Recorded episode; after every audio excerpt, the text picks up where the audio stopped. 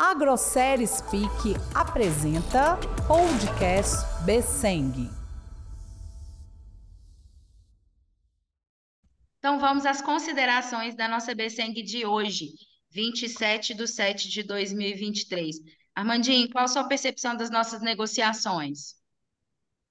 O Bianca, a negociação hoje foi bem clara para mim o seguinte: eles queriam baixar o suíno, o mercado foi fraco para eles, que é a última semana do mês. Nós estamos cientes disso. Ao mesmo tempo, foi perceptível que a semana que entra é uma semana melhor. Tanto que eu questionei eles que semana que vem nós estaríamos discutindo em alta na próxima bolsa. Nós talvez estaria subindo o preço. Eles não tiveram um argumento ao contrário.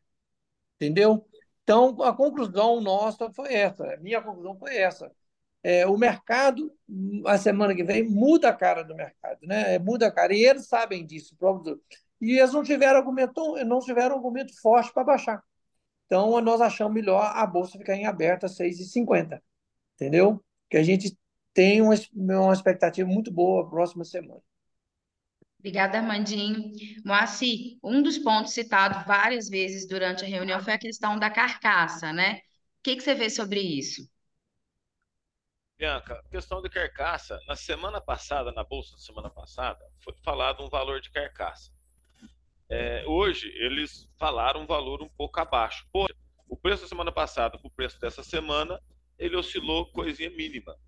Então, estamos acreditando na, na, no mercado da semana que vem, que essa carcaça já não caiu, que ela possa reverter semana que vem em alta, para dar sustentação no que o Armando acabou de dizer, que é a alta para semana que vem. Então, esse é o ponto que a gente acredita. Obrigada, Moacir. Davidson, é, muitas vezes foram ditas também sobre a questão deles não estarem conseguindo vender, vendas fracas nas pont na ponta. O que, que você vê sobre isso? É, a, a, negociação é, do produtor com o frigorífico é a maioria das vezes é que acontece com frigoríficos da grande BH, né? Então a gente vem para o final de mês onde o, a renda da população, o poder per capita, né, diminui bastante né, quase não tem. E Belo Horizonte tem um fator que é a população flutuante, né, que são os estudantes, né, o período de férias, então isso Belo Horizonte esvazia, né? Então eu acho que, que eles alegam muito, né, talvez tenha essa fundamentação de reclamar que Belo Horizonte realmente está um pouco, está sem a população está menor, né? Mas o produtor acreditando na próxima semana, né, e que a primeira semana volta às aulas, semana que inicia o, o, a entrada de salário, né? E a gente achou que a gente conseguia comprar essa briga, né? Para a gente manter o preço de 6,50 para a próxima semana. Obrigada, Davidson. João, então conta para a gente aí a sua percepção de tudo isso. Ué, a bolsa hoje, nós não fechamos a bolsa, né? Chegamos num consenso, né? Que é coisa rara nos últimos tempos aí, né? Eu acho que seis bolsas, né? Segundo o Alvimar aí, que a gente não, não fecha, né?